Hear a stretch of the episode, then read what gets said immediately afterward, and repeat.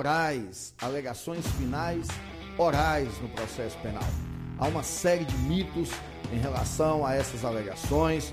Quando elas se fazem realmente necessárias, muitos de nós temos dificuldades, não sabemos até onde podemos ir, o que realmente abordar. Então, esse é o momento da gente trabalhar com isso, não com viés apenas teórico que a legislação nos traz, mas, sobretudo, com viés prático, que é a intenção das nossas lives trazer para vocês um viés prático do que, que realmente pode acontecer nessas audiências e o que, que você vai precisar saber para resolver. Beleza? Não se esqueçam de se inscrever no nosso canal do YouTube tá? Se você gostou desse vídeo, compartilhe, mostre para os seus colegas advogados, mostre para os seus colegas alunos. Quanto mais pessoas estiverem assistindo as nossas lives, melhor para nós. A troca de experiência é muito grande. Fico muito feliz com isso, tá? Eu fico feliz quando eu estou transmitindo a live e vejo que eu tenho alunos do Brasil inteiro aqui. Façam parte do nosso grupo, tem o um link abaixo do vídeo aí, clica lá, faça parte do Telegram. Nós temos um grupo onde eu passo dica todos os dias isso é muito importante para nós, tá joia? Vá no Instagram, passa a nos seguir. Nós teremos aí agora no início de junho o lançamento de um treinamento, mais uma turma do Missão Criminalista. A primeira desse ano, em razão da pandemia, nós tivemos que alterar uma série de questões, a nossa vinda para o estúdio para poder gravar as aulas ficou comprometida, então nós atrasamos o lançamento desse treinamento, infelizmente, por uma circunstância alheia à nossa vontade, né? Uma circunstância de força maior, mas agora, na primeira semana de junho, nós estaremos lançando a primeira equipe do treinamento Missão Criminalista, a primeira equipe de 2020. Espero vê-los lá. Quem ainda não é nosso aluno Missão Criminalista, conto muito com vocês lá.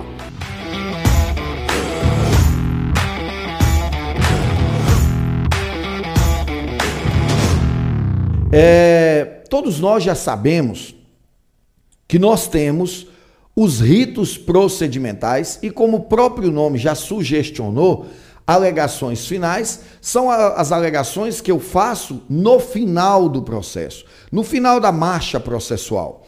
Sendo mais claro, é a última vez que as partes falam antes da sentença judicial. Daí a sua importância. Imagine, as alegações finais representam o último momento que você tem para falar no processo penal antes do juiz falar o que ele pensa, o que ele entendeu. Porque se você parar para raciocinar, o que vem a ser essa sentença? A sentença é o juiz colocar no papel todo o entendimento dele sobre aquela causa. Ele vai dizer o direito, é atribuição dele. Então, o que, que ele entendeu do processo?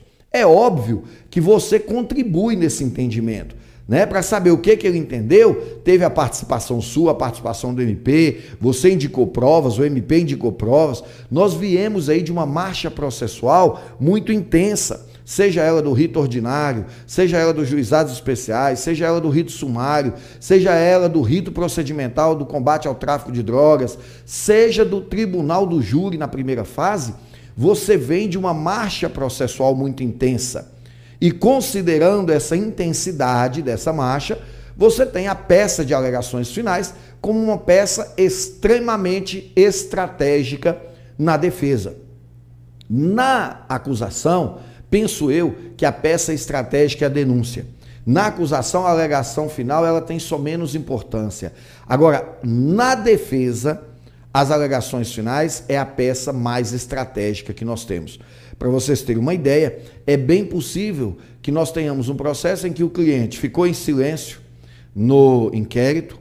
Na resposta à acusação, o advogado se ateve a dizer que deixa para manifestar sobre o mérito em momento oportuno. Na audiência, o advogado não ouviu testemunhas. Na audiência, o réu ficou em silêncio e agora o advogado vai fazer as alegações finais. Observem, as alegações finais da defesa, elas são sempre após as alegações finais do MP. O que significa dizer, você será o último a falar. Até agora ninguém falou nada, o réu ficou em silêncio, você não falou nada na resposta à acusação. Você vai falar agora e depois de você ninguém mais fala. Porque depois de você já vai para o juiz. O promotor fala antes de você. Então percebam o tanto que é estratégica a produção das alegações finais. Se a defesa souber trabalhar, com as alegações finais, as suas chances aumentam consideravelmente de um resultado positivo para o seu cliente.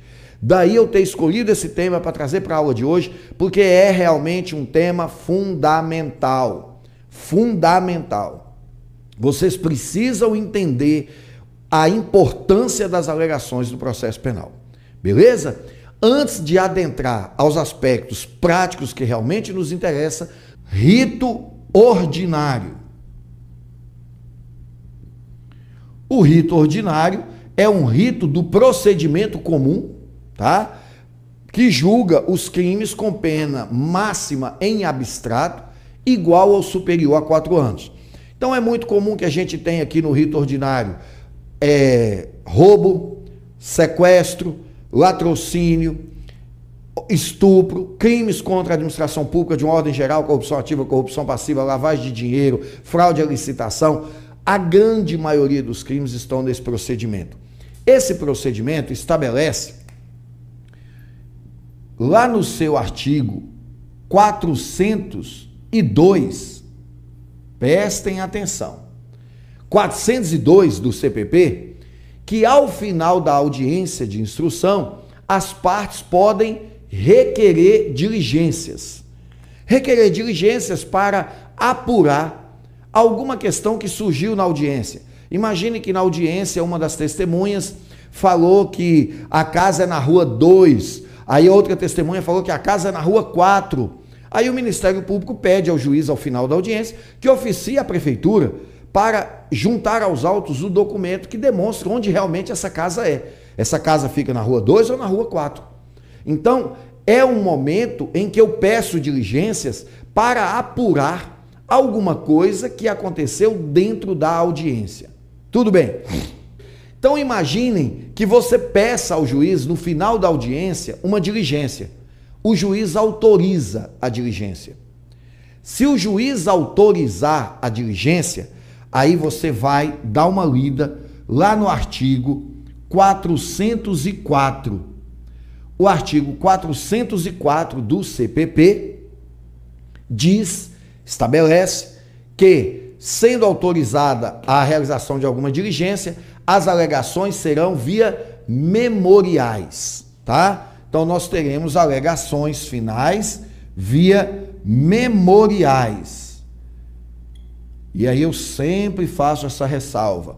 Não diga memoriais escritos, diga memorial, tá? Porque todo memorial já é escrito. Então alegações via memoriais. Tudo bem. Aí, se o juiz, aqui, gente, é que o juiz concordou com a diligência. E se o juiz não concordar com a diligência?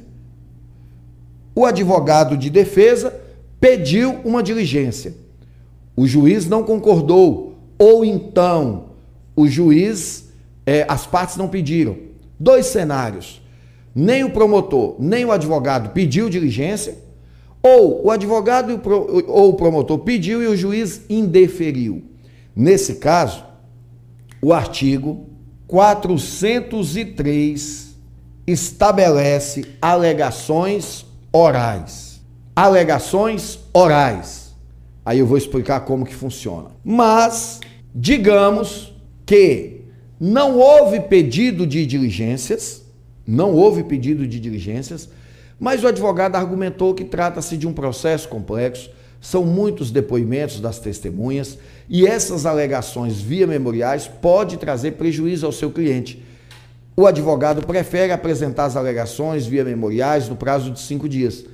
Observe que as alegações via memoriais estavam previstas para quando tem pedido de diligências.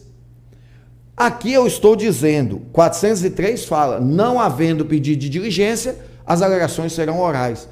Mas o parágrafo terceiro desse 403 estabelece a possibilidade de uma das partes requerer, requerer apresentação de alegações via memoriais quando trata-se de processo complexo.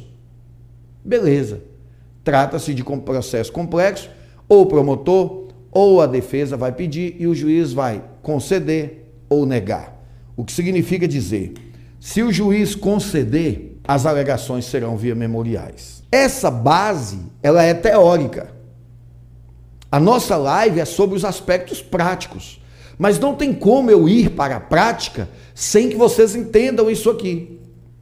Eu estou falando do rito ordinário ainda.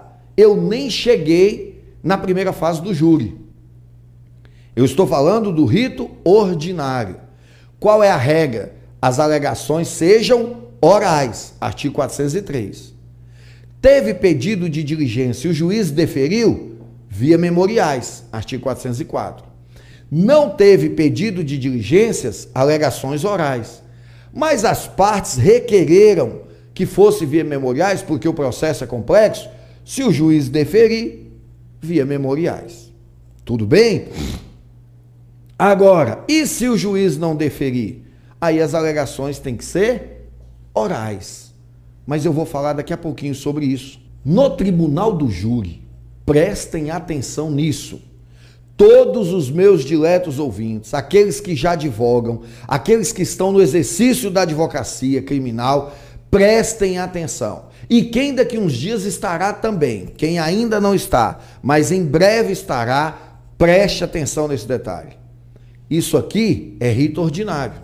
Rito ordinário é um rito do procedimento comum. Mas nós temos, além de procedimentos comuns, nós temos procedimentos especiais. O mais especial dos procedimentos especiais é o tribunal do júri. Observe, o mais especial dos procedimentos especiais é o tribunal do júri. Aí, quando eu trago para essa discussão o tribunal do júri, as alegações estão previstas no artigo 411, parágrafo 4 do CPP. Qual a modalidade? Orais. Alegações orais. Tribunal do júri. Denúncia recebe a denúncia, determina a citação do réu, o réu apresenta a resposta à acusação, o juiz designa audiência de instrução. Nessa audiência, toma as declarações do ofendido, se possível, testemunhas de acusação e de defesa nessa ordem. O que eu estou dizendo aqui agora é basicamente um resumo do artigo 411 esclarecimento de peritos, acariações, reconhecimento de pessoas e coisas. E ao final, interroga-se o réu, procedendo-se na sequência aos debates. O que significa dizer, no rito do júri, a previsão é que os debates sejam orais. Depois dessas alegações finais apresentadas oralmente, o juiz tem quatro possíveis decisões pronúncia, impronúncia, desclassificação e absolvição sumária. Previstas, respectivamente, artigos 413, 414, 415 e 419 do CPP. Pois bem, tomem muito cuidado com isso. E essa observação aqui vale para os nossos advogados criminalistas, mas vale também para quem pretende tentar a prova da OAB. Não existe previsão na lei de alegações via memoriais para o rito do júri. De novo, não existe previsão na lei para apresentação de alegações finais no rito do júri através de memoriais. Você vai ler o artigo 411, salvo engano, lá tem oito ou nove parágrafos Parágrafos 1, 2 até o nono, salvo engano. Em nenhum deles há a previsão para você apresentar alegações via memoriais. E aí, agora trazendo para um aspecto prático, trazendo para vocês um pouco da minha vivência, observem essa situação. Você entra numa audiência, uma hora da tarde. O depoimento da vítima dura mais de uma hora. Na sequência, são ouvidas várias testemunhas do MP, várias testemunhas da defesa. O interrogatório são três réus, Eu defendendo os três. Os três réus são interrogados. Sete e meia da noite, 19 horas e 30 minutos, o juiz abre vistas para o Ministério Público apresentar alegações orais. O Ministério Público tira um pendrive do seu notebook, entrega para o juiz. O juiz conecta esse pendrive no computador da secretaria, lá da, da, da sala de audiência, copia o conteúdo, devolve o pendrive para o promotor e abre a palavra para mim. Excelência, o senhor tem 20 minutos para fazer suas alegações finais. Se imagine numa situação dessa. Você, advogado criminalista, o que você faria? É isso que eu vim falar para vocês hoje. É sobre isso que nós temos que abordar. Primeira coisa, as alegações do promotor não foram orais. Porque as alegações orais ele tem que falar para eu ouvir e eu sintetizar o que eu quero falar nas minhas. Aí eu questionei isso para o juiz, o juiz, não, mas eu deixo o senhor ler tudo que o promotor escreveu. Virou a página para mim, tinha 19 páginas escritas, que o promotor trouxe do seu gabinete já escrito e foi acrescentando alguns detalhes no decorrer da audiência, enquanto a audiência acontecia, ele com seu notebook, digitando e acrescentando. Isso não são alegações orais, tá? Que fique bem claro. Se você já se deparou com isso em alguma audiência, pode se munir das informações que eu estou te dando. Isso não são alegações orais. Isso são alegações via memoriais, que foram entregues naquele momento. Alegações orais é eu falo e o escrevente do juiz vai digitando, vai tomando a termo o que eu estou falando. Mas o grande detalhe é que pouco me importa o que o promotor vai fazer. Se o promotor vai apresentar alegações orais, se ele vai apresentar alegações via memoriais, isso não me interessa. Eu, o Arlen, no exercício da defesa, num caso desse, de uma audiência que começou uma hora da tarde, três réus sendo interrogados, várias testemunhas, mais de uma hora de depoimento da vítima, eu não vou apresentar alegações orais o prejuízo para a defesa é indiscutível. Eu não vou apresentar alegações orais. As, as minhas alegações serão via memoriais. Mas, o Arley, no tribunal do júri, não tem previsão. Foi o que o juiz me disse na audiência. Doutor, o senhor vai me perdoar, mas no tribunal do júri não tem, não tem previsão de alegações finais via memoriais. Eu vou mostrar para vocês, na audiência, o juiz simplesmente referiu-se o seguinte: Eu falei, Excelência, eu gostaria de apresentar as alegações via memoriais. E o juiz falou assim, doutor, mas no tribunal do júri não tem possibilidade de alegações via memoriais. Você vai pegar. O tribunal do júri não tem previsão de alegações via memoriais. Não tem. Beleza, tudo bem. Eu falo para o juiz, excelência, o caso é complexo, nós temos três réus. Para apresentar as alegações finais, eu tenho que individualizar a conduta de cada um. No processo, um é executor, o outro é mandante, é, a acusação recai né, de mando, o outro de execução e tal. Eu preciso de alegações via memoriais. Aí o juiz começa me respondendo da seguinte forma: Doutor, no procedimento do júri não tem alegações via memoriais. Eu, é verdade, Excelência. Não há previsão de alegações via memoriais no rito do júri. Quando o juiz diz para mim que não há no rito do júri previsão para alegações via memoriais, você tem que fundamentar para ele da seguinte forma: Excelência, realmente, expressamente não tem. Mas vamos raciocinar à luz da ampla defesa prevista constitucionalmente e digo mais: Vamos lá no artigo 394, parágrafo 2. Nossa produção vai colocar aí agora para vocês, pode colocar lá, Carlos. Olha só o que está no parágrafo 2. Show de bola, Carlos. Parabéns, cara. Obrigado aí pela eficiência, pela competência de sempre. Carlos matou a pau, peguei de surpresa, foi lá e tá, trouxe ao vivo. Que é igual Faustão, rapaz. Quem sabe faz ao vivo. Olha só, artigo 394 do CPP, parágrafo 2 Leiam comigo. Aplica-se a todos os processos o procedimento comum. De novo, aplica-se a todos os processos o procedimento comum, salvo disposição em contrário deste código ou lei especial. O que, que é esse salvo disposição em contrário?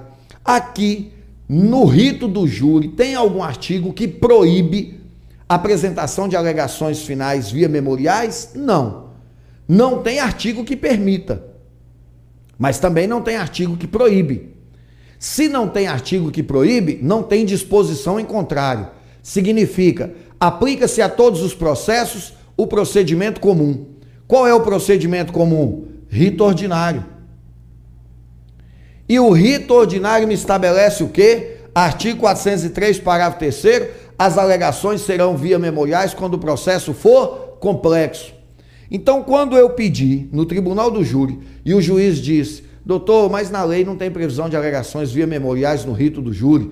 Excelência, pela ordem, concordo com Vossa Excelência, não tem, porém, nós vamos aqui aplicar o rito ordinário ao tribunal do júri por força do artigo 394, parágrafo 2.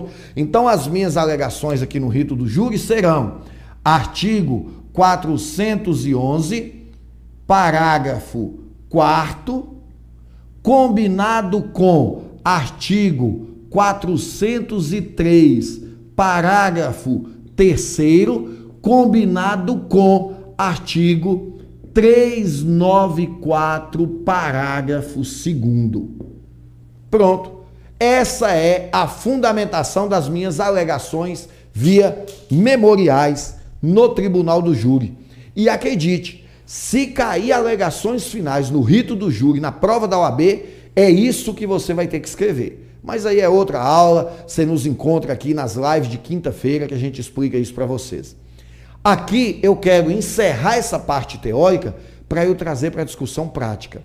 Até agora eu estou dizendo nós temos alegações orais, alegações via memoriais. Beleza.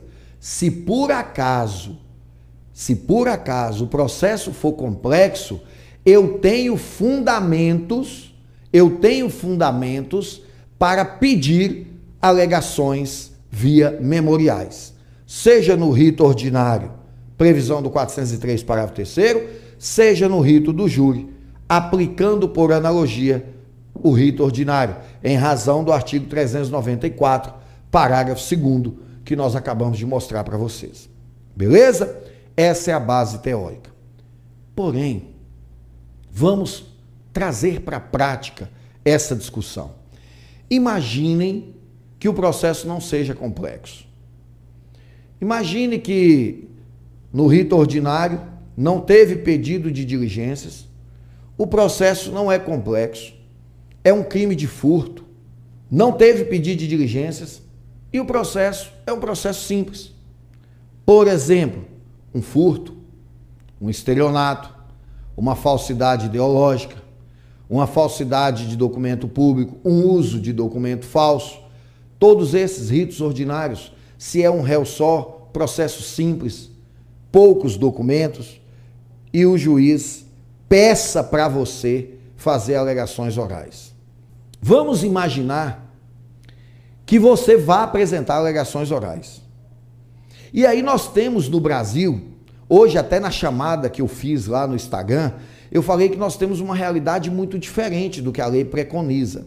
Se você vai fazer uma audiência numa cidade pequena, e aí vocês, advogados criminalistas que atuam em diversas comarcas, se vocês vão atuar em uma cidade pequena, cidade comarca de primeira entrância, juiz clínico geral, onde a cidade tem poucos processos criminais. Você vai pegar a cidade ali, lá deve ter 50, 100 processos criminais. É muito provável que ao final da audiência o juiz peça você para fazer as alegações orais. E ao final das suas alegações ele já vai dar a sentença. É assim que o rito estabelece. E por quê? Porque talvez ele só tenha aquela audiência naquele dia. Talvez ele queira se livrar logo daquele processo. a sobrecarga sobre ele é quase que insignificante em relação a outras comarcas. Então, quando você faz audiência numa cidade pequena, a chance de o juiz te pedir para fazer alegações orais, seguindo exatamente o que o rito fala, é muito grande. Nas grandes comarcas, comarcas de segunda entrância, comarcas de entrâncias especiais, provavelmente isso não vai acontecer. Na minha cidade, em Montes Claros, a grande maioria das vezes, se não a totalidade delas, o juiz tem cinco, seis audiências por dia, dez audiências por dia. Se ele for ficar esperando a cada audiência, o promotor fala 20 minutos, passa 20 minutos para a defesa. Aí entra na outra audiência, o promotor fala 20 minutos. São três réus, cada um com um advogado. Cada advogado fala mais 20 minutos. O juiz vai fazer uma audiência por dia.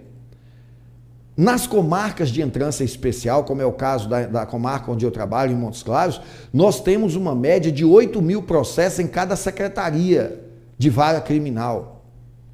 É praticamente impossível a gente ficar fazendo alegações orais.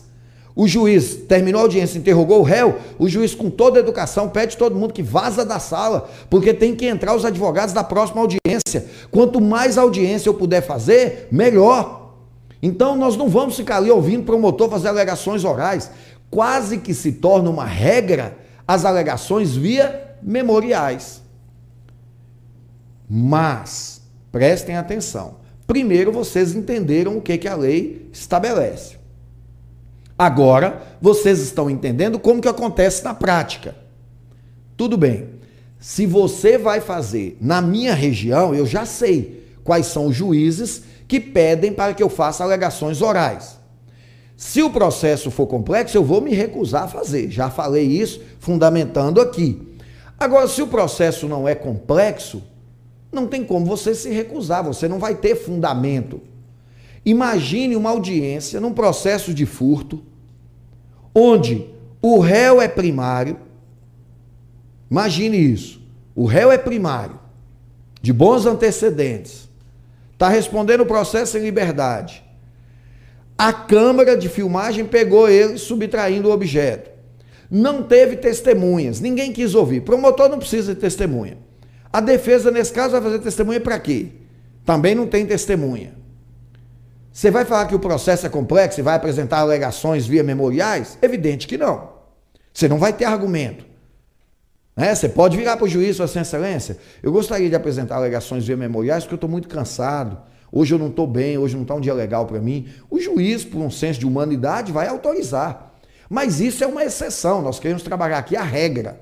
A regra é: se o juiz determinar que você faça as alegações orais, o que, que você deve fazer? Aí você tem que saber alguns pontos que eu quero destacar para você. Primeiro deles, se você nos segue, se você acompanha as nossas lives, você deve ter acompanhado a nossa última live, onde nós falamos das audiências de instrução no processo penal. E ao falar da audiência de instrução no processo penal, eu disse para você da importância de você se preparar para a audiência. Você ir para a audiência preparado. Você não pode se dá o luxo de fazer uma audiência criminal de improviso. E essa preparação da audiência, né, essa preparação que você tem de analisar o que, que você vai perguntar para cada testemunha, se você vai pedir uma perícia ou não, qual o momento que você vai interceder na fala do MP, você se prepara antes, tudo bem, mas tem uma outra preparação que você tem que fazer, tá? preparar para eventuais alegações orais. E aí você vai montar antes, ou no seu notebook, no seu computador, no seu celular, ou nos seus papéis. Se você é daqueles sinestésicos que só aprende escrevendo, riscando, fazendo seta, amassando uma dobrinha na folha aqui e tal, se você é desses, igual a mim, você tem que fazer o seguinte: faça nos seus rascunhos ali algumas anotações para te orientar no momento das alegações finais. Porque serão 20 minutos extremamente, extremamente pesados para você. 20 minutos de tensão, de nervosismo, Prestem atenção como que você vai fazer uma alegação oral perfeita, sem atropelos. Primeira coisa, entenda, a sua alegação final, ela tem três blocos. Toda peça tem três blocos. Para mim, professor Arlen, estou aqui ensinando alegações finais orais, nós teremos três blocos para trabalhar. E você vai anotar isso no seu material. Primeiro bloco.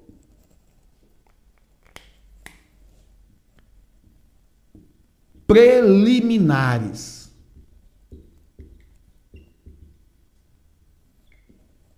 O que, que são as preliminares?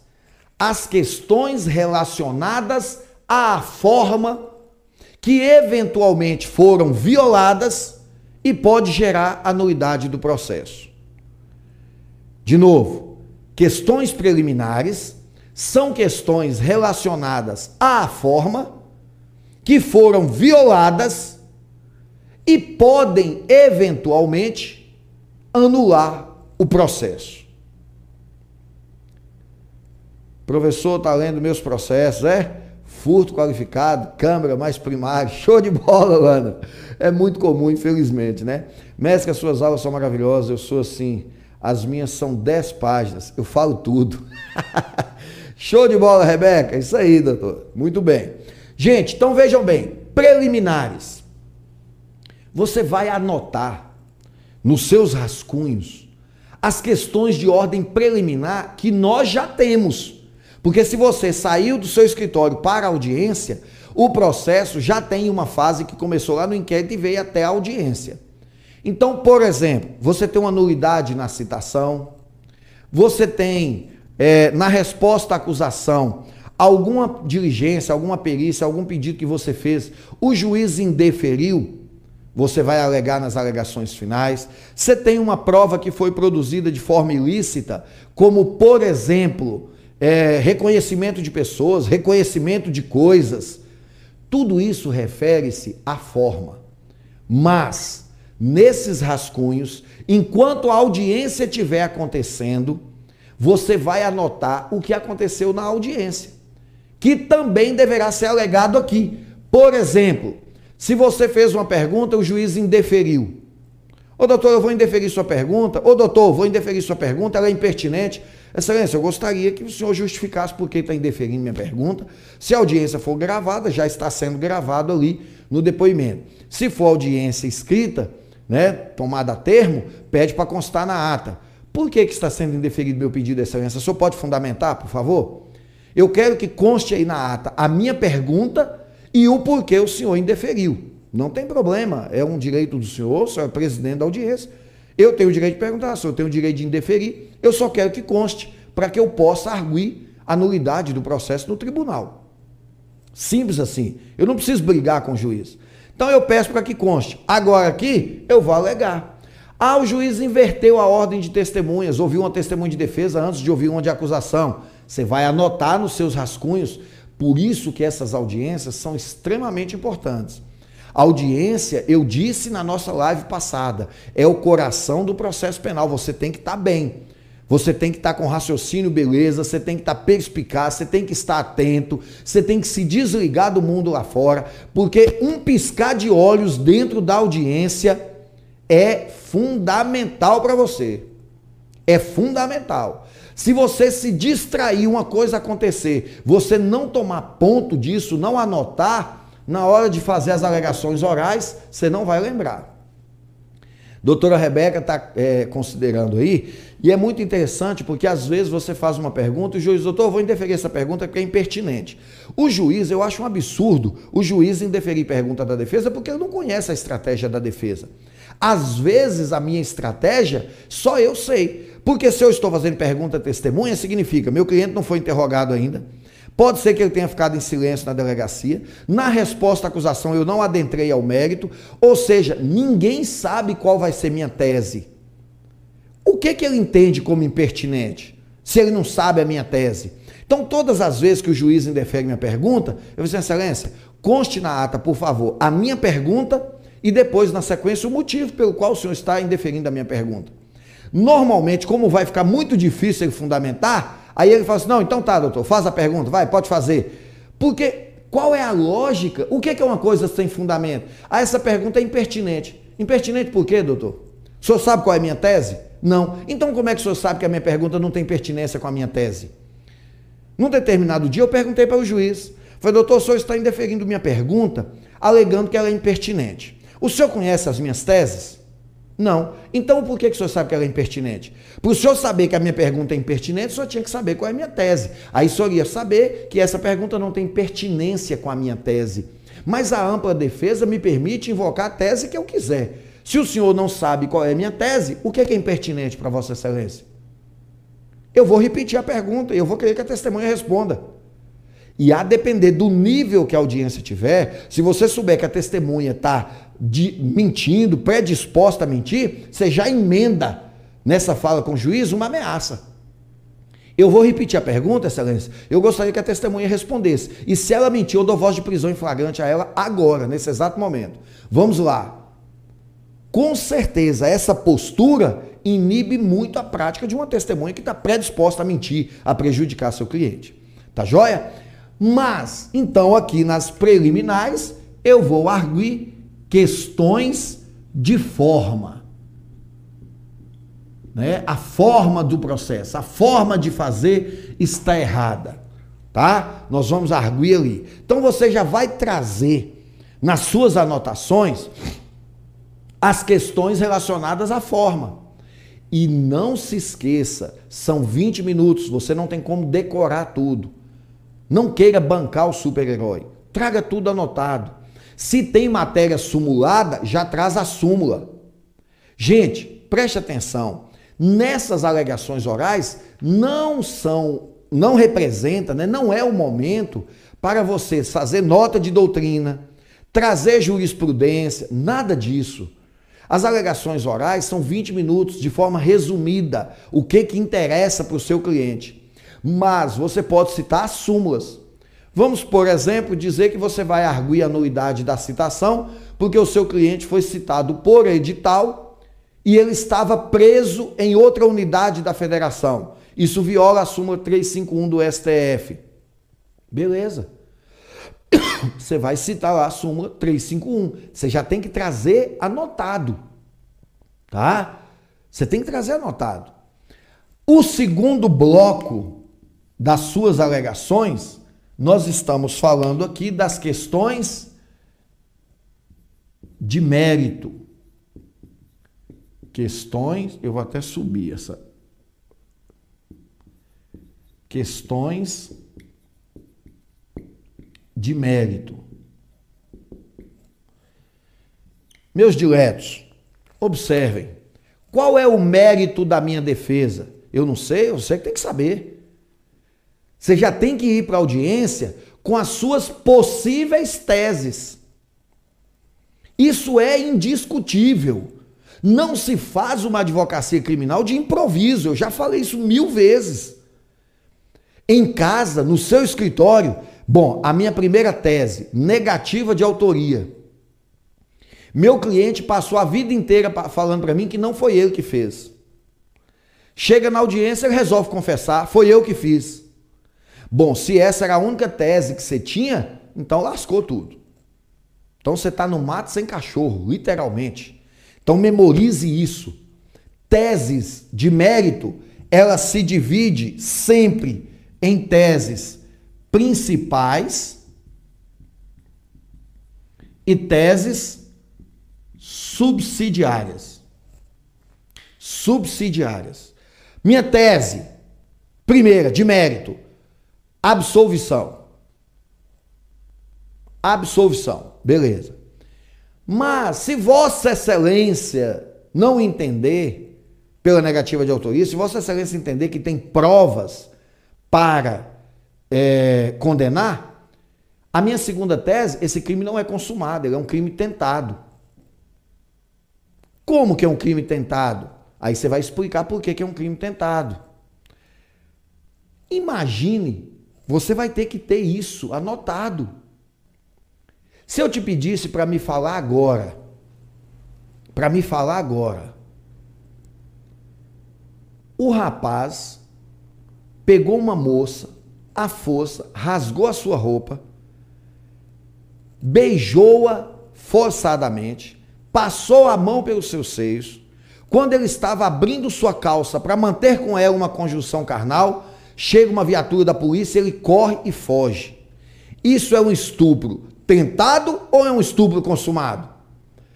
Se você perguntar para o Ministério Público, ele vai falar que é consumado. Ele vai denunciar por consumado. Porque esse beijar a força, passar a mão nas partes íntimas, já configura o ato libidinoso diverso. Se você me perguntasse, eu ia falar que depende do caso concreto, depende do processo. Quando ele estava abrindo a sua roupa, isso significa que a intenção, a finalidade da ação era uma conjunção carnal completa que não se consumou por circunstâncias alheias à vontade do agente. Então, trata-se de um estupro tentado. Mas isso a depender do caso concreto. O que eu quero dizer é, você precisa ter isso anotado lá no seu bloco de anotações. Porque você coloca tese principal, teses subsidiárias, não importa se são 50. A cada depoimento de testemunha você vai passando um X. Essa tese caiu, essa tese caiu. Às vezes é assim, a situação vai ficando feia para você. Cada depoimento de testemunha você só vai derrubando as teses, né? Mas pode ser que ao final da audiência sobrou duas ou três teses boas. E aí você vai alegar essas teses nas alegações orais. Essas teses que você estava querendo discutir, elas têm alguma súmula, tem alguma decisão? Porque veja bem, não é o momento de você trazer jurisprudência extensa. Mas imagine que nós vamos pleitear alguma coisa que o STF decidiu recentemente. Algum detalhe que o STF produziu uma decisão daquelas assim que movimentam o mundo jurídico todo em menos de uma semana. Então separe essa tese. Leve para o juiz nas alegações orais e fala: o pleito da defesa, excelência, guarda arrimo na recente decisão do STF, produzida no recurso extraordinário número tal, tal, tal, de relatoria de fulano de tal, quando o ministro disse, abre aspas, isso, isso, isso, isso, isso, isso, fecha aspas. Uma frase, uma linha. Nada de você trazer a emenda do julgado completo. Não. Se prepare antes. Pegue o número do julgado, pegue o relator, pegue a data da publicação e uma frase dele que vai resolver o problema da sua ação.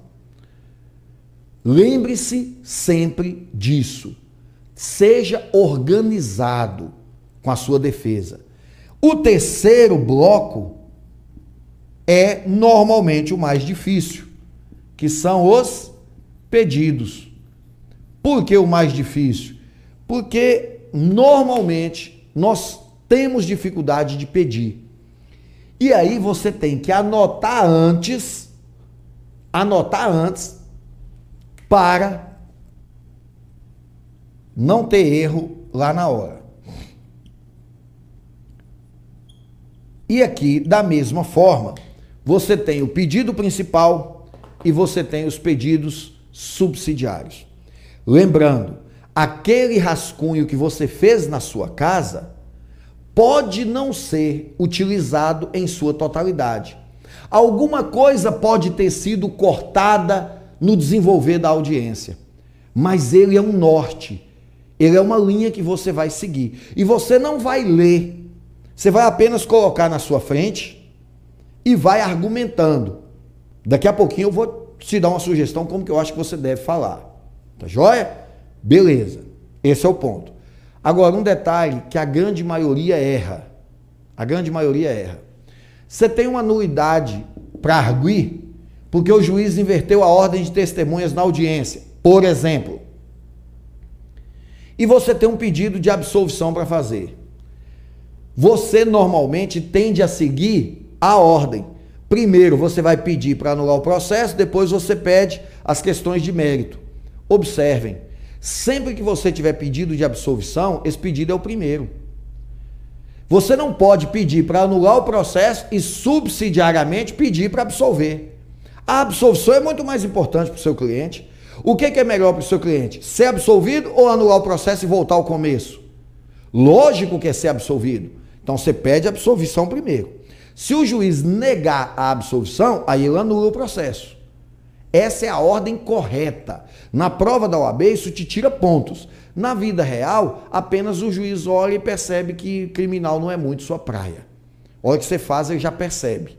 Porque se você for um especialista, se você for um estudioso, você vai saber fazer isso aqui corretamente. Agora preste atenção que nós vamos partir para o encerramento da nossa live. E o que, que eu quero ensinar, ou pelo menos sugerir para vocês ao final? Nesse momento das alegações orais, você tem ali rascunhado, você já tem tudo que você quer, você tem as suas teses, tá tudo certinho, tudo beleza? O juiz fala assim, defesa, alegações orais. Primeira coisa, assim, excelência, eu vou falar e a escrevente vai digitar? É.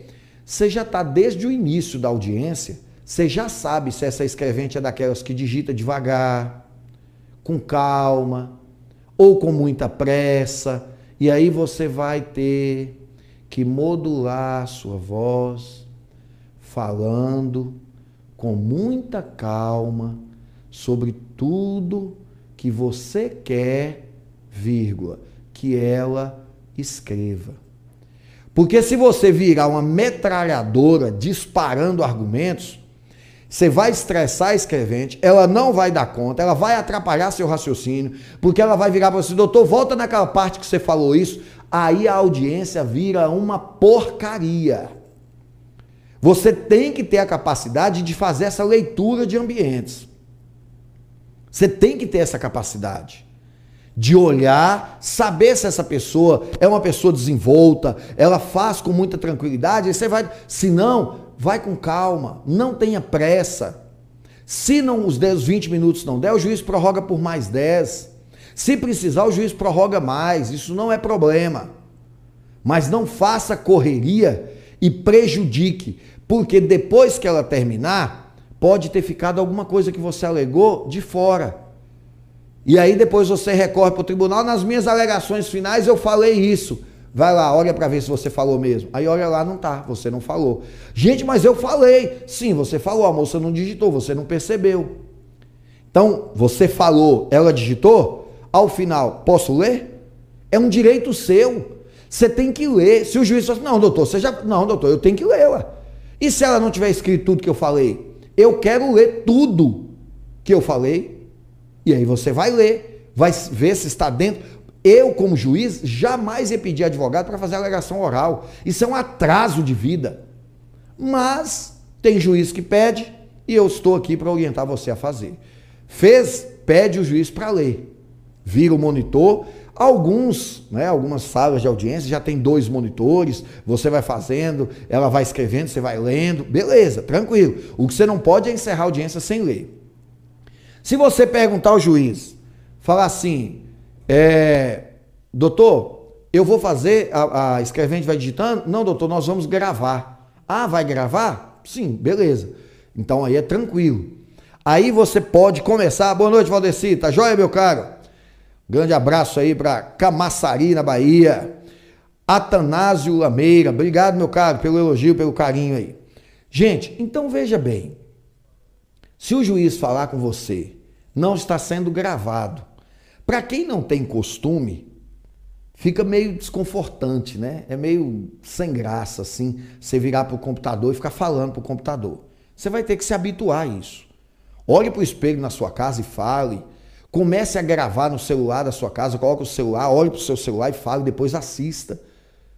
Gente, tudo é treinamento. Treinamento duro jogo fácil. Às vezes você me vê ministrando aula aqui, com uma certa desenvoltura e tal, você não tem ideia quantas vezes eu já falei para o espelho, já falei para o chuveiro, eu já falei para o meu celular, já falei para o guarda-roupa, já falei para os meus filhos. É assim que funciona, eu tenho que treinar, porque a hora de chegar no momento da vida real, eu não posso gaguejar. Então, alegações orais, Pois não, excelência. Aí você não precisa. Excelentíssimo senhor, doutor, juiz de direito. Não, não precisa isso. As alegações orais, elas são em 20 minutos justamente porque elas são resumidas. Você vai colocar simplesmente assim, ó, MM juiz, ponto. A defesa sustenta as suas alegações em três blocos distintos. Meu primeiro bloco de argumentação, Excelência, refere-se a preliminar de nulidade do processo por cerceamento de defesa. Onde houve cerceamento de defesa? No momento em que Vossa Excelência indeferiu a pergunta que eu fiz para a testemunha fulana de tal. Naquele momento a defesa entende que estava sendo cerceada e esse cerceamento por violar a ampla defesa é causa de nulidade do processo penal. Ponto. Esse é o meu primeiro bloco, excelência. Meu segundo bloco de discussão de defesa vem nas questões relacionadas de mérito. E ao discutir o mérito, excelência, eu quero aqui dividir em dois pequenos blocos de argumento. O primeiro é a negativa de autoria. Nós temos elementos convincentes para que Vossa Excelência absolva meu cliente por ele não ter sido o autor dos fatos. Nós encontramos esses argumentos no depoimento de Dona Filisbina, no depoimento de Senhor Filisbino. Ambos afirmaram categoricamente que não viram meu cliente na cena dos fatos. Ponto. O meu segundo bloco trata-se de uma tese subsidiária, Excelência. Embora o Ministério Público tenha fundamentado a acusação num furto consumado, na minha visão, o furto é tentado em razão de que não houve inversão da posse do bem. Isso fica evidente lá na filmagem, aos 10 minutos e 32 segundos da filmagem. Aí você me pergunta, ah, mas como é que você decorou isso? Quem te falou que eu decorei? Sua cabeça dura. Eu não acabei de falar com você que você tem que ter tudo anotado? Você já não trouxe isso anotado lá do escritório? 10 minutos, 32 segundos, mostra o réu tentando pegar e não subir. Ou seja, organização. Primeira tese fundamental tal. E por fim, excelência, o meu terceiro bloco de argumentos vem sobre os pedidos. O meu primeiro pedido é que Vossa Excelência faça isso, isso e isso. O meu segundo pedido, isso, isso, isso. Warren, eu preciso dividir a minha sustentação oral em blocos, é fundamental. Isso é didático, é mais fácil para você entender. E a prova que eu tenho para te mostrar que é mais fácil para o juiz compreender o que, que você está alegando é que você pode terminar essa live daqui hoje e ir embora e à noite na sua casa você vai lembrar: o professor Warren fez uma sustentação oral em menos de dois minutos eu peguei um bloco de preliminar, um bloco de mérito e um bloco de pedidos. Se o crime foi de furto, eu faço uma sustentação oral aqui em cinco minutos. Às vezes, a gente acha que 20 minutos é pouco. 20 minutos é muita coisa. Então, memorizem isso. Essa forma. E como que encerra? Terminou? Você vai colocar, meu terceiro bloco, os pedidos, esse, esse, esse. Excelência, é esse é o pedido da defesa. A defesa é, fundamenta ainda os seus pedidos no indúbio pro réu, previsto no artigo 386 e tal, tal, tal. É assim que a defesa pede. Muito obrigado. Ponto. Acabou. O juiz vai proferir sentença ou vai mandar o processo para o gabinete e proferir a sentença outro dia. Um abraço a todos, que Deus abençoe, que nós tenhamos aí uma semana maravilhosa. Se cuidem, cuidem dos seus familiares, cuidem de quem vocês amam. Beleza? Um abraço, valeu, tchau!